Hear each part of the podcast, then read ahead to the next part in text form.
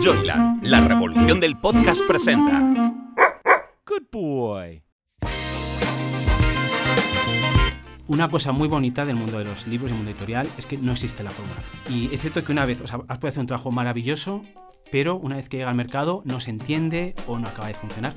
Hay un componente de indeterminación grande que es la magia de los libros, porque al revés muchas veces un libro que parece que no va a funcionar luego es un éxito editorial considerable.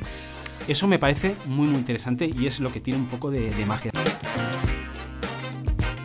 Después de trabajar muchos años en el mundo editorial, Carmen Fernández de Blas nos revela en su podcast Quiero un libro tuyo anécdotas, secretos, historias curiosas o divertidas que se esconden tras la publicación de un libro.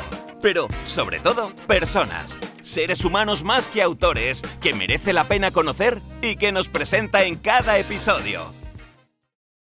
Hola, soy Carmen Fernández de Blas y esto es Quiero un libro tuyo. Muchos de vosotros habéis entrado muchas veces en las librerías y os habéis sentido atraídos por un libro, por una portada, sin saber muy bien por qué. Unas letras, una imagen, algo que, os llama.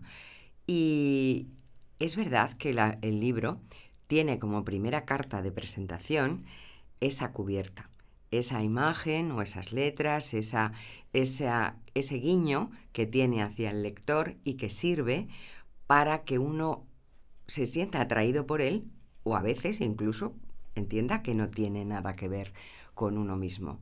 Como editora siempre me ha gustado y he dado muchísimo valor a las portadas. Creo que es un arma que tenemos para llegar al lector directamente y por tanto me ha gustado trabajar con los mejores profesionales del sector. Por eso hoy quiero traeros aquí para que os explique qué hay detrás y quiénes son esas personas que hacen esos libros que os gustan tanto a Pedro Viejo. Pedro Viejo trabajó conmigo como director de arte durante creo que más de siete años en Martínez Roca, el Grupo Planeta, y él hizo también muchas portadas, por supuesto, para otras editoriales y para el grupo. Y después hemos trabajado juntos en la esfera de los libros. Quiero decir que Pedro y yo tenemos una complicidad en ese sentido y una trayectoria que, en la que hemos corrido eh, muchísimas aventuras. Pero quiero que él os cuente desde dentro quién es y cómo es y cómo se hacen esas cubiertas de los libros que tanto os gustan. Hola Pedro, muchas gracias por acompañarme hoy. Hola Carmen, ¿qué tal? Encantado de, estar aquí.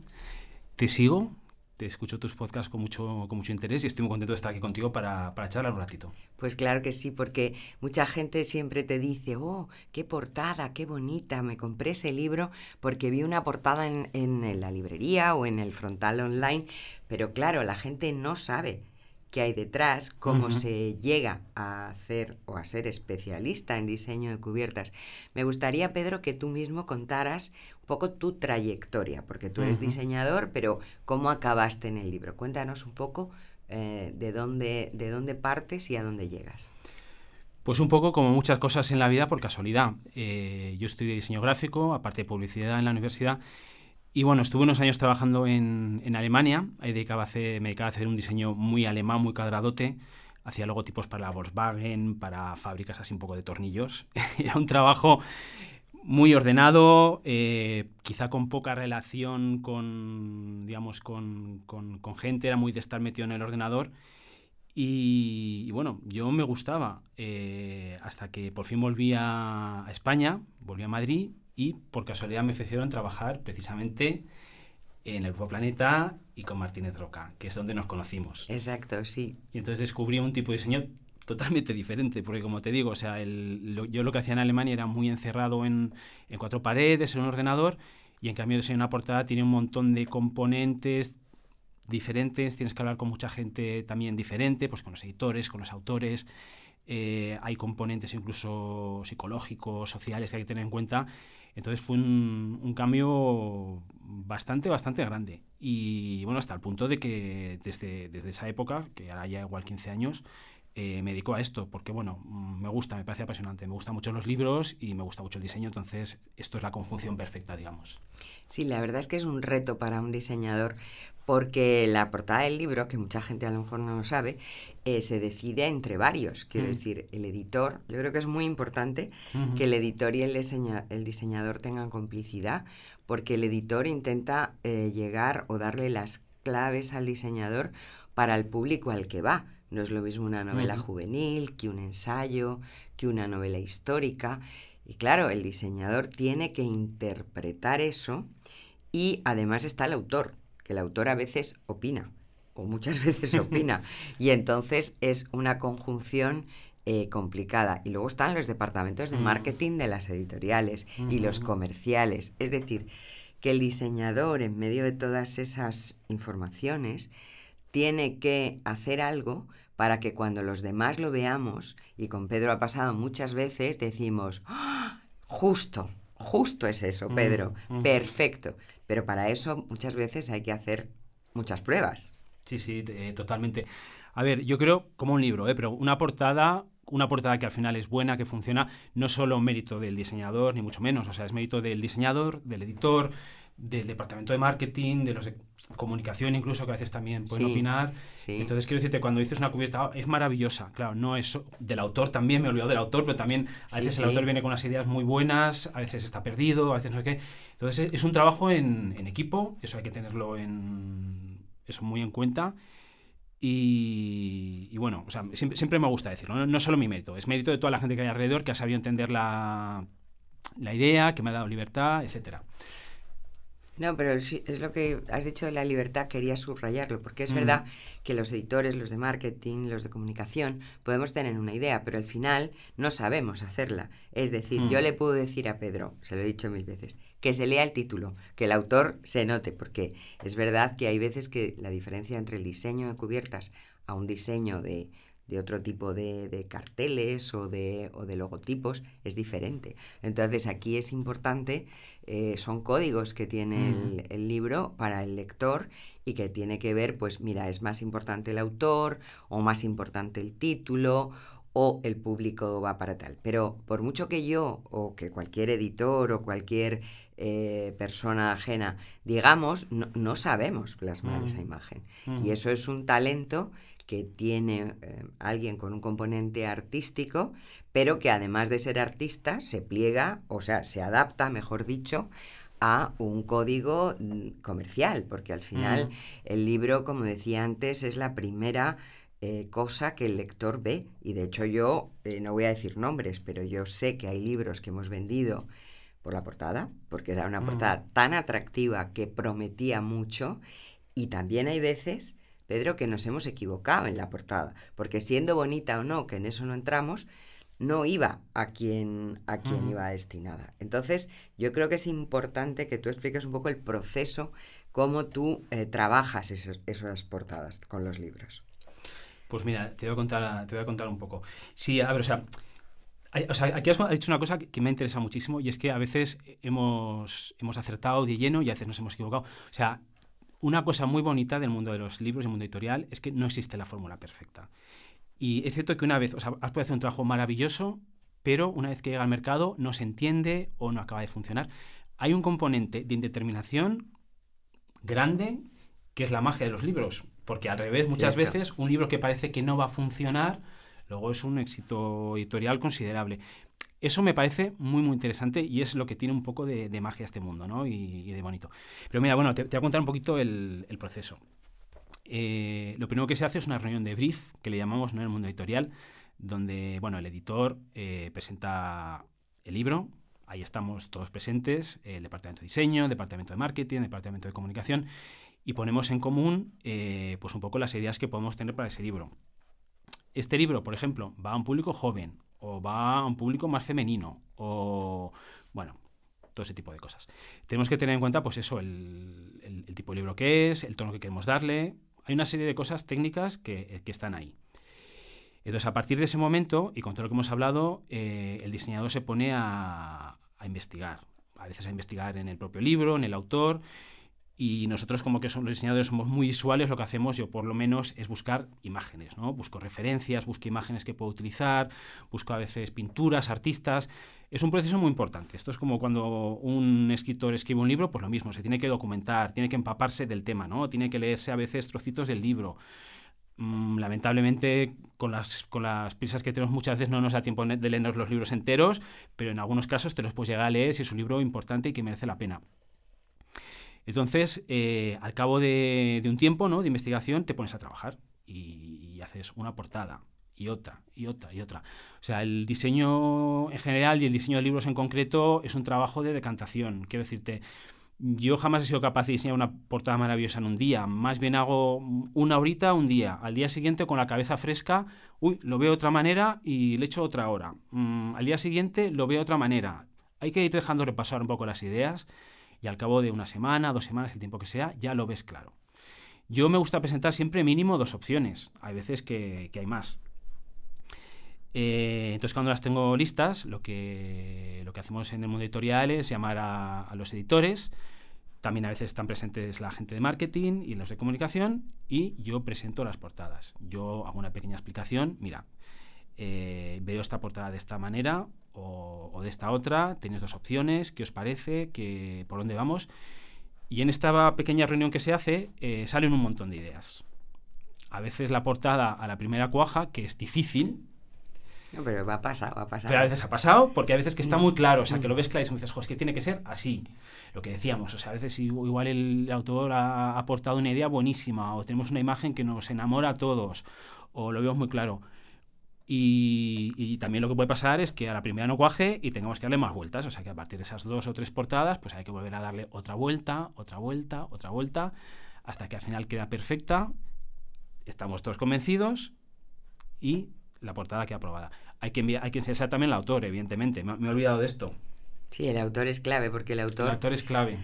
El autor tiene que decir porque es su libro y se tiene que sentir identificado. Es verdad que hay mm. veces que el autor lógicamente no entiende, hay otras que sí, del mercado y a veces le tenemos que convencer, pero, pero el autor es importante porque es que es su libro. Al final él se tiene que ver reconocido En, en, ese libro. Eh, yo quería contar, ahora me, te estoy mirando y me estoy acordando de algunas anécdotas, es que Pedro y yo hemos vivido muchas anécdotas.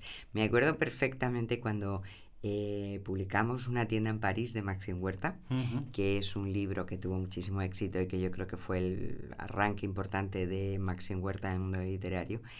Eh, él estaba empeñado en que la eh, chica de la portada tuviera un color, un abrigo verde, ¿te acuerdas?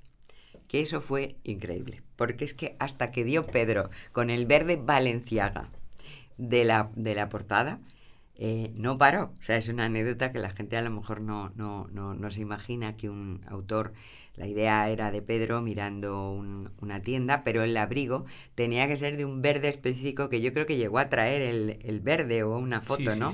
de su amiga Viviana para hacerlo. Y entonces, la verdad es que ese libro fue un éxito porque fue un libro que todos, bueno, aparte que el libro está muy bien, pero que todos transmitimos perfectamente en la esencia del libro. Sin embargo, en el anterior libro de Maxine que habíamos publicado, en otro anterior, que era una portada estupenda y divertidísima, no acertamos con el público al que, es que iba. Es que lo que decíamos, es que, que es una pasada. Por ejemplo, una, una cubierta muy trabajada, muy pensada, no funciona y entonces, obviamente, cambiamos el registro. O sea, el, primer libro de Maxim era un, libro un poquito más frívolo, más divertido. Sí. En cambio, este segundo tiene un punto más literario, ¿no? Sin ser tampoco algo súper, súper literario, pero tiene un punto más literario, más... Eh, sí, yo recuerdo ese libro con mucho, con mucho cariño. Me acuerdo también de, de aquel, o sea, de aquel plafón que trajo, que había cogido en París, de la tienda, no sé qué, lo pusimos en, un cuadradito. A ver, todo tenía sentido. Es cierto lo que dices tú, o sea, al final los autores son su libro, son sus criaturas y hay veces que hay que decirles, mira, quizá te estás equivocando, pero cuando tienen las cosas tan claras como es este caso, sí. pues hay que hacerles caso, por supuesto que sí. Al final encontramos el verde, al final pusimos el plafón aquel que trajo Maxim y el libro pues, fue un éxito y quedó fenomenal. Yo lo sigo viendo por ahí, en la costa de Moyano, a veces paseo y sigo viendo el libro de Maxim y digo, mira, y ahí, en, está. en bolsillo yo creo que está. Luego hay otra, colección, hay otra colección que también me gustaría contar la anécdota porque realmente no se creó a partir de, de, mm. la cubierta prácticamente. Nosotros, cuando yo también era, cuando estaba en Martínez Roca, bueno, eh, yo tenía un libro allí que era eh, Mil sitios que ver antes de morir. Un ah, libro, libro eh, extensísimo, carísimo, porque la traducción era muy cara, porque era un libro que era muy arriesgado. Tenía un montón de hojas, tenía Bueno, mil y pico, tuvimos que hacer un lomo de... Tuvimos una época de lomos muy gordos, o sea, de hacer libros muy gordos. Pero ese especialmente era un libro difícil. Y la verdad es que no sabíamos qué hacer, porque incluso los números no nos salían por ningún lado y al final nos, nos lanzamos. Y hicimos una cubierta en cartón, bueno, Pedro hizo una cubierta en cartoné, eh, que tuvo tanto éxito el libro y tuvo tanto éxito entre los libreros y los comerciales la cubierta, que ya nos lanzamos a hacer libros de ese estilo, mm, que no estaba pensado, tengo que decir que editorialmente no estaba pensado, pero al ver el éxito de este libro, dijimos, bueno, que seguir por esta línea, porque casi creamos una colección. Eh, esto eran mil sitios que ver antes de morir en el mundo, pero hicimos en España, hicimos también sobre pensamiento y filosofía, hicimos unos cuantos. Y todos tenían la misma línea de cubierta. Es verdad, es verdad. Que fue una línea que te inventaste tú, porque yo creo que esa la hiciste tú, ¿no? Sí, sí, sí, sí. Entonces fue, claro, como esa manera de, colaborar con el editor, o sea, que, que forma parte el diseño tanto o igual que el editor, porque si ese libro de repente le hubiéramos puesto una cubierta, otra, pues a lo mejor, oye, igual había funcionado o igual no, pero es verdad que todos los libreros nos pedían más de ese estilo y, nos, eh, y nos alabaron muchísimo esa línea de diseño. Con lo cual, eso fue una cosa que salió también de casualidad, como casi todo en la vida. Fue una, fue una beta que descubrimos, o sea, de repente ese, libro tuvo unas cuantas ediciones, era otra. Y caro, era un libro caro además, era un tapa, un cartoné. Y, y, bueno, y además empezamos a hacer libros en esa línea porque nos los pedían ya. Nos decían, queremos libros como, como este, porque, bueno, son libros de referencia en el campo de la no ficción que funcionaron fenomenal y yo creo que una gran parte del éxito, a ver, siempre sin quitar mérito al contenido, obviamente, pero, pero la entrada, el atractivo que tenía, yo me lo encontraba muchísimo en escaparates de librerías y ya, y ya ponían los otros al, lado, porque quedaba muy bonito. Entonces eso es importante también para, para, y para un diseñador como tú, eh, entiendo que eso, bueno, es un logro en tu trayectoria, ¿no? Sí, recuerdo este libro. Es que lo sigo viendo por muchos sitios. ¿Verdad? Este libro. El otro día estaba en desnivel en la librería esta de, cosas de montaña y tal, y lo, tenían ahí el libro. Y digo, madre mía, todavía está este libro aquí. Sí. Pues descubrimos una beta así tal cual. Un libro que lo que dices tú tampoco sabemos muy bien cómo tratarlo. Era un libro gordísimo, con un montón de información. Eh, la maquetación interior también está muy bien. Tuvimos que poner una letra pequeñita porque eso. Sí, es que aquello no daba así, ¿no? era tremendo. De grande, de, de páginas. Que también está muy bien el interior pues bueno, se hicieron un montón de ediciones y a partir de ahí lo que dices tú, o sea, empezamos a hacer 365 días, no sé qué. Sí, ah, los del fútbol, los hicimos también del fútbol, de España, de frases de mujeres, sí, sí, de todo. El de los sitios de España, que ese libro estuvo muy bien también. Muy bien, de Juan Eslava Galán. Yo, yo a veces lo utilizo, ese libro, o sea, sí, sí. Ese, ese fue un encargo desde la editorial. Sí, sí, sí, se lo cargué a, Juan, sí, porque claro, vimos que tenía tanto éxito que dijimos, bueno, vamos a seguir y bueno, Juan Eslava Galán era el, autor estupendo para hacerlo. Y Alfredo Relaño le encargué lo del fútbol. 366 historias del fútbol, mundial, que también, y todas tienen la misma línea de cubierta si alguien las quiere mm. buscar, porque son una colección de libros de referencia que realmente funcionaron muy bien, porque estaba hecho por primeras eh, figuras en su campo y son muy divulgativos. Pero claro, la imagen apetecía tener esos libros y apetecía tenerlos en casa. Poníamos pues el número muy grandecito. Siempre dicen en marketing que los, que los, que los números venden. en este caso es cierto. hay, hay, veces que no, hay veces que, que o sea, que hacer demasiado caso a, los casos, a, los, a los consejos de marketing es contraproducente, porque si te cortas tanto, pero en este caso funciona muy bien. Era el, el título muy grande, eh, el número muy grande y luego un pequeño detallito. En el caso de mis sitios que ver, pues era un mapa del mundo. En el caso del fútbol, pues era una pelota de fútbol. En el caso de los sitios de España, me acuerdo que era el mapa de España. Sí, sí, qué recuerdos, qué recuerdos, sí, sí. No, bueno, yo a veces veo el Instagram de Pedro, que sube muchas veces cubiertas de su trayectoria y claro, para mí son, eh, muchas son aventuras vividas juntos. es como un viaje al pasado. Sí, sí, pero, pero de cosas muy divertidas. Bueno, y no tan al pasado, porque en la esfera también hemos colaborado mucho. Mm. De hecho, otra cubierta que a mí me encanta, que tú hiciste, es la de Matilde Asensi de Sakura. Es una cubierta espectacular, que además la utilizamos para mm. materiales de marketing y quedó con esos trazos de Van Gogh y tal, bueno, quedó muy llamativa. Me encanta esa portada como quedó. Claro. Pero, o sea, esto es también de nuevo, o sea, eh, lo que decíamos, que esta, portada fue resultado de lo que pensaba Matilde. Tú también tenías una idea de utilizar el tema de la textura de Van Gogh, todas las pruebas que hicimos, y es, para mí es un, es un caso modélico de cómo se hace una portada bien, o sea, un proceso bien llevado. Era un libro muy importante, porque sabíamos que iba a tener un número de ventas importante, era un libro esperado, y le dimos pues la importancia que merecía. O sea, fue un proceso que llevó más de lo normal, pero quedó muy bien. y, en este caso queríamos virar un poco de las novelas de Matilde, un tono sepia. Mm. Yo me acuerdo que le decía, Pedro, vamos a meter color, vamos a meter alegría, porque mm. ya ese tono triste a veces de, de, del sepia, de las portadas, de, de, novela histórica, un poco tal, hay que actualizarse, porque yo creo que también el, el, diseño es importantísimo estar al día de las tendencias, ¿no? Totalmente, son modas, o sea, como hay modas, yo que sé, el mundo, digamos, de la moda de vestir, los coches, también, también, hay, también hay tendencias en el mundo del diseño y en el mundo del diseño de libros.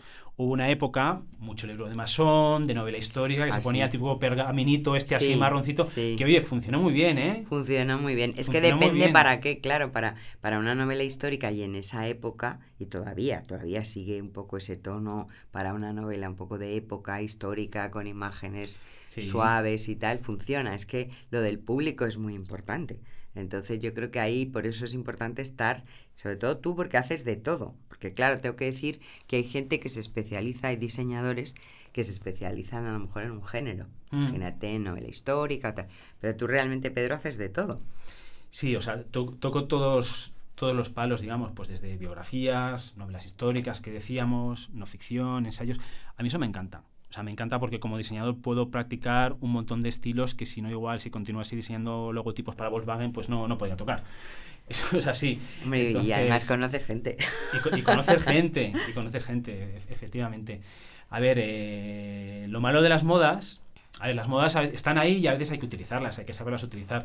Pero es cierto que una portada que, que beba demasiado de las modas se va a pasar de se va a pasar de moda, valga la abundancia, más pronto. Eso, eso, es así. Luego hay recursos gráficos que también están muy, muy utilizados en el mundo de los libros. Pues la típica mujer vista por detrás, andando por un camino. A ver, es un, es un modelo que funciona bien, porque si no, no se habría utilizado tantos millones de veces. Pero es cierto que te vas a cualquier librería, que yo veo mucho de las librerías porque es parte de mi trabajo, ¿no? Lo que dices tú, estar al, al día de, de, de, las corrientes gráficas, de los libros que salen vas a una librería y dices, madre mía, pero si he visto igual 20 o 30 portadas que son muy parecidas. Entonces hay que, saber, hay que saber, eh, hay que conocer los registros, eh, las, eh, para no salirse de lo que es el tono del libro. Pero una cosa importante es que todas las portadas tengan un puntito de originalidad. Eso, a, mí eso me gusta, que tengan algo especial que las diferencie de, de las demás.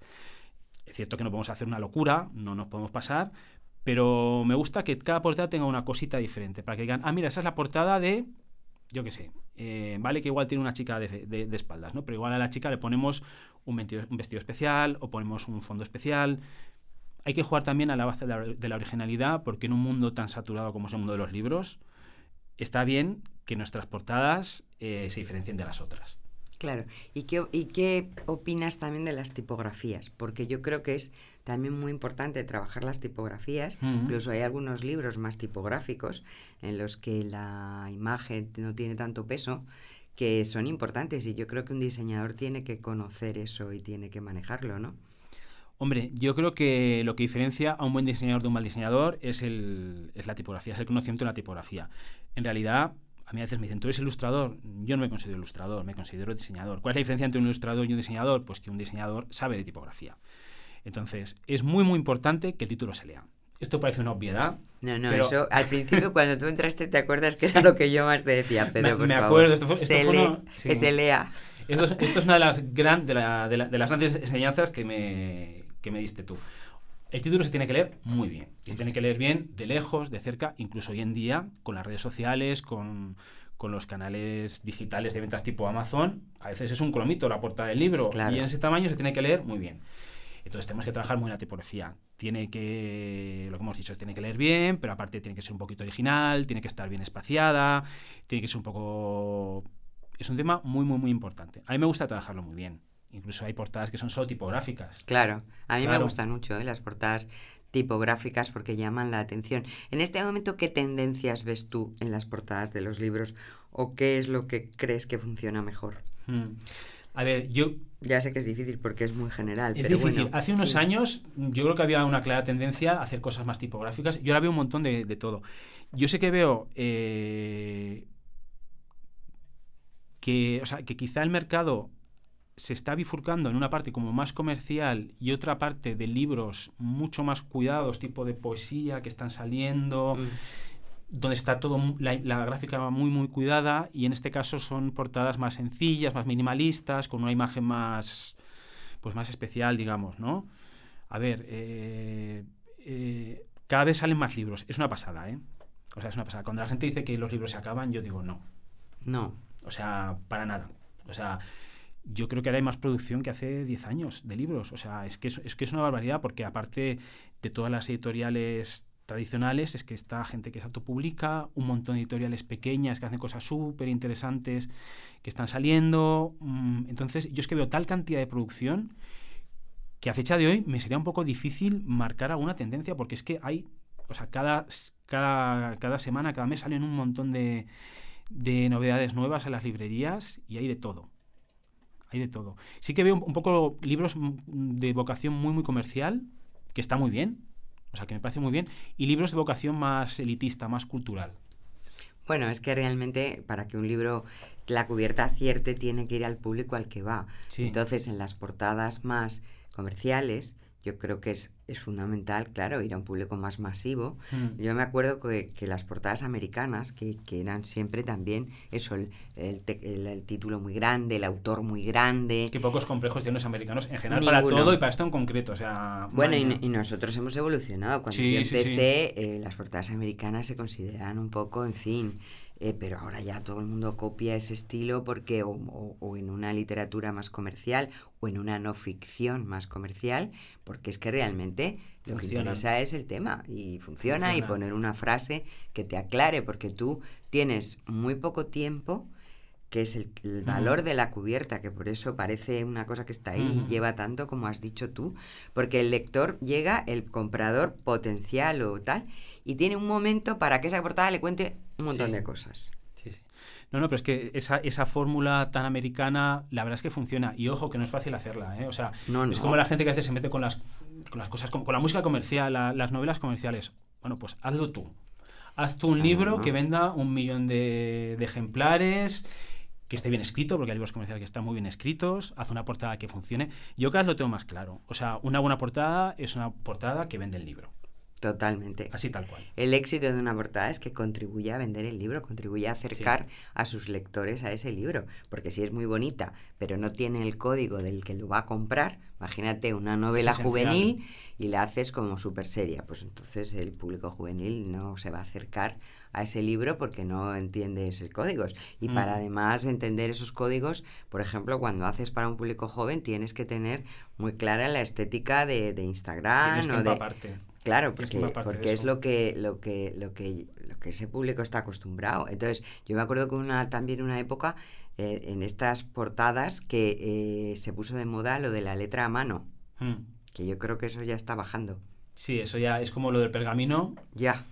Porque es que no se leía muchas veces. Entonces... El lettering sí es muy bonito, pero lo que decimos, que como no esté muy bien dibujado, corres el peligro de que no eso lo metes en Amazon, igual la gente no sabe lo que pone ahí. Es, es un peligro, es un, es un, peligro, sí. Y a ti eh, me comentabas que mm, te contratan también muchos autores que se autopublican, porque son conscientes, entiendo, que claro, que, que tener una cubierta en, una Mm. plataforma es fundamental.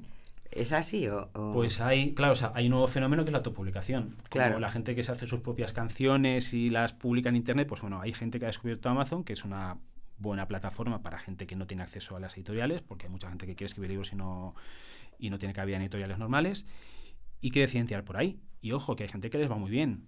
Hay gente que venden miles y miles de libros y Sí. venden quizá más libros de lo que vendería una editorial tradicional.